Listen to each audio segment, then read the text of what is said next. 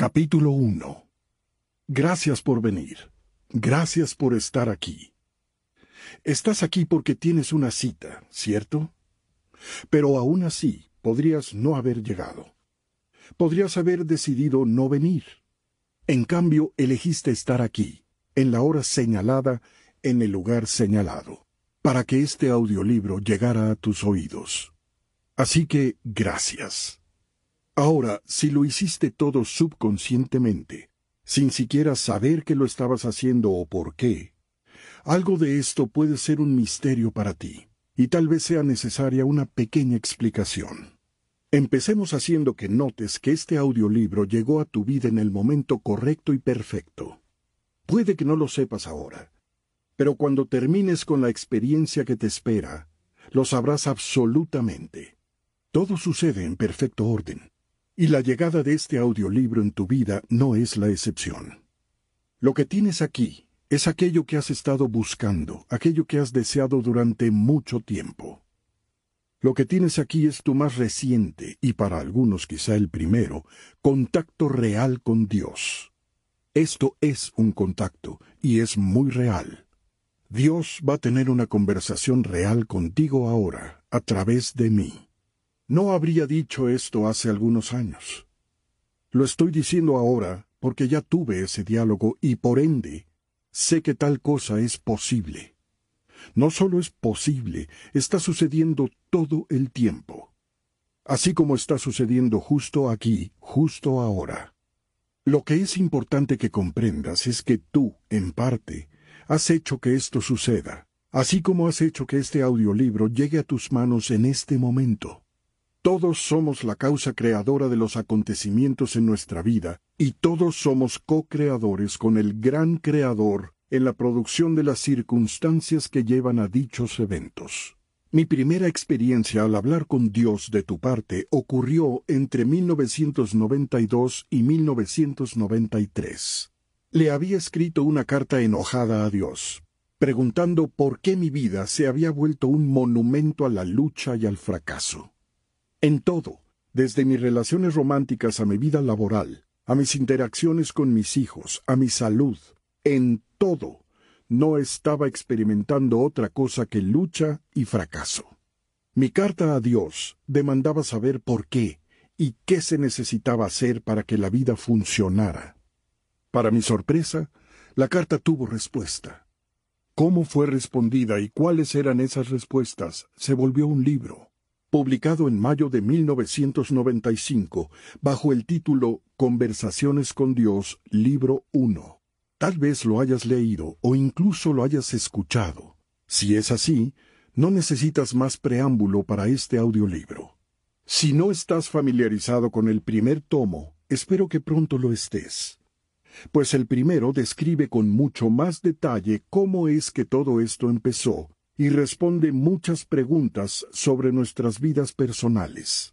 Preguntas sobre dinero, amor, sexo, Dios, salud y enfermedad, comer, relaciones, trabajo correcto, incluso antes de que preguntes yo habré respondido, Dios ya lo ha hecho. Así que espero que, después de escuchar este audiolibro, o tal vez incluso antes de que lo termines, elijas escuchar el primero. Todo es cuestión de elección, así como una decisión pura te trajo hasta estas palabras ahora, así como la decisión pura ha creado cada experiencia que has tenido un concepto que se explica en ese primer audiolibro. Estos primeros párrafos del libro 2 se escribieron en marzo de 1996 para proporcionar una breve introducción a la siguiente información. Así como en el primer libro, el proceso por el que llegó esta información fue exquisitamente simple. En una hoja de papel en blanco, yo simplemente escribía una pregunta cualquier pregunta, usualmente la primera que me venía a la cabeza, y no acababa de escribirla cuando la respuesta se empezaba a formar en mi cabeza, como si alguien me estuviera susurrando al oído. Estaba tomando dictado. Con la excepción de estas pocas líneas al principio, todo el material de este libro se plasmó en papel entre la primavera de 1993 y poco más de un año después. Quisiera presentártelo ahora tal y como surgió de mí y se me entregó. Es el domingo de Pascua de 1993 y, como se me indicó, aquí estoy. Aquí estoy, lápiz en mano, frente a mi blog, listo para comenzar. Supongo que debo decirte que Dios me pidió estar aquí. Teníamos una cita. Vamos a empezar hoy el libro 2, el segundo en una trilogía que Dios y yo y tú estamos experimentando juntos. Todavía no tengo idea de qué va a decir este libro, o incluso los temas específicos que tocaremos. Eso es porque no hay un plan para este libro en mi cabeza. No puede haberlo. No soy yo quien decide qué va a incluir. Es Dios. El domingo de Pascua de 1992, hoy hace un año, Dios comenzó un diálogo conmigo. Sé que eso suena ridículo, pero es lo que sucedió. No hace mucho ese diálogo terminó. Recibí instrucciones de descansar, pero también dijo que tenía una cita para retomar esta conversación en este día. Tú también tienes una cita. La estás cumpliendo ahora mismo. Tengo muy claro que este libro no se escribe solo para mí, sino para ti a través de mí. Aparentemente has estado buscando a Dios y una palabra de Dios durante mucho tiempo. Yo también. Hoy encontraremos a Dios juntos. Esta es siempre la mejor forma de encontrar a Dios, juntos. Nunca encontraremos a Dios separados. Me refiero a eso en ambos sentidos. Quiero decir que nunca encontraremos a Dios mientras nosotros estemos separados pues el primer paso para encontrar que no estamos separados de Dios es encontrar que no estamos separados uno del otro.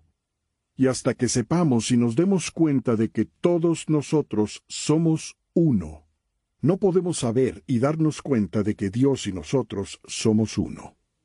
Dios nunca está separado de nosotros, jamás, y solo pensamos que nosotros estamos separados de Dios. Es un error común también pensamos que estamos separados uno del otro.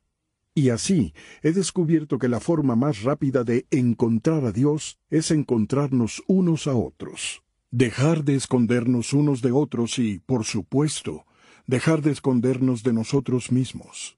La forma más rápida para dejar de esconderse es decir la verdad. A todos, todo el tiempo. Empieza diciendo la verdad ahora y nunca te detengas. Empieza diciéndote la verdad a ti mismo sobre ti mismo. Luego, dite a ti mismo la verdad sobre otro. Entonces di la verdad sobre ti mismo a otro. Luego di la verdad sobre otro a ese otro. Finalmente, di la verdad de todo a todos.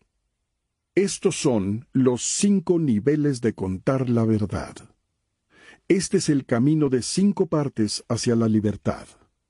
La verdad te hará libre. Este audiolibro es sobre la verdad, no mi verdad, sino la verdad de Dios. Nuestro diálogo inicial entre Dios y yo concluyó justo hace un mes. Asumo que este se dará igual que el primero, es decir, yo hago preguntas y Dios las responde. Supongo que me detendré y le preguntaré a Dios ahora, Dios, ¿así es como va a ser? Sí, eso pensé. Excepto que en este audiolibro sacaré algunos temas yo mismo, sin que preguntes. No lo hice mucho en el primer audiolibro, como sabes. ¿Sí? ¿Por qué el cambio aquí? Porque este libro se está escribiendo a petición mía. Yo te pedí que vinieras, como señalaste. El primer libro fue un proyecto que tú empezaste por tu cuenta. Con el primer libro tenías un plan. Con este libro no tienes un plan excepto hacer mi voluntad. Sí, eso es correcto. Ese, Neil, es un muy buen lugar donde estar. Espero que tú y otros vayan seguido a ese lugar. Pero yo pensé que tu voluntad era mi voluntad. ¿Cómo puedo no hacer tu voluntad si es la misma que la mía? Esa es una pregunta intrincada y no un mal lugar donde comenzar. No un mal lugar en lo absoluto para que empecemos este diálogo. Retrocedamos unos cuantos pasos. Nunca dije que mi voluntad fuera tu voluntad. Sí lo dijiste. En el libro pasado me dijiste claramente, tu voluntad es mi voluntad. Así es, pero no es lo mismo. No, podrías haberme engañado. Cuando digo tu voluntad es mi voluntad, no es lo mismo que decir que mi voluntad es tu voluntad.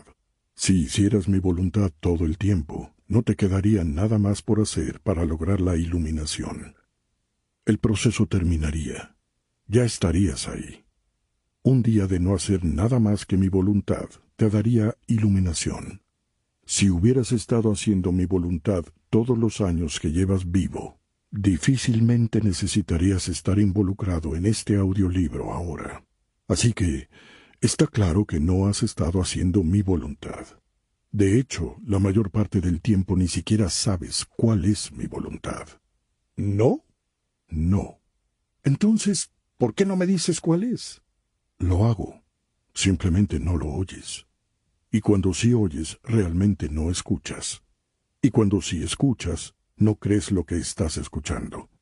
Y cuando sí crees lo que estás oyendo, no sigues mis instrucciones de todas formas. Por lo que decir que mi voluntad es tu voluntad es manifiestamente inexacto. Por otro lado, tu voluntad es mi voluntad. Primero, porque la conozco. Segundo, porque la acepto. Tercero, porque la alabo. Cuarto, porque la amo. Quinto, porque me pertenece y la llamo mía. Esto significa que tú tienes libre albedrío para hacer lo que desees y que yo vuelvo tu voluntad mía a través del amor incondicional. Para que mi voluntad sea tuya, tendrías que hacer lo mismo. Primero, tendrías que conocerla. Segundo, tendrías que aceptarla. Tercero, tendrías que alabarla. Cuarto, tendrías que amarla. Finalmente, tendrías que llamarla tuya. En toda la historia de tu raza, solo unos cuantos han hecho esto alguna vez consistentemente. Un puñado de los otros lo ha hecho casi siempre. Muchos lo han hecho varias veces. Un montón lo ha hecho de vez en cuando y virtualmente todos lo han hecho en algún momento, aunque algunos nunca lo han hecho. ¿En qué categoría estoy? ¿Importa? ¿En qué categoría quieres estar de ahora en adelante? ¿No es esa la pregunta pertinente? ¿Sí? ¿Y tu respuesta? Me gustaría estar en la primera categoría. Quisiera conocer y hacer tu voluntad todo el tiempo. Eso es loable, admirable y probablemente imposible. ¿Por qué? Porque te falta crecer mucho antes de que puedas reclamar eso. Sin embargo, te diré esto. Podrías reclamar que podrías alcanzar el estado divino en este instante si lo eligieras así. Tu crecimiento no necesita tomar tanto tiempo. Entonces, ¿por qué ha tomado tanto tiempo? En efecto, ¿por qué? ¿Qué estás esperando? Seguramente no crees que yo te estoy deteniendo, ¿o sí? No, tengo muy claro que yo me estoy deteniendo. Bien. La claridad es el primer paso hacia la maestría. Me gustaría alcanzar la maestría. ¿Cómo puedo lograrlo? Sigue escuchando este audiolibro. Es exactamente hacia donde te estoy llevando.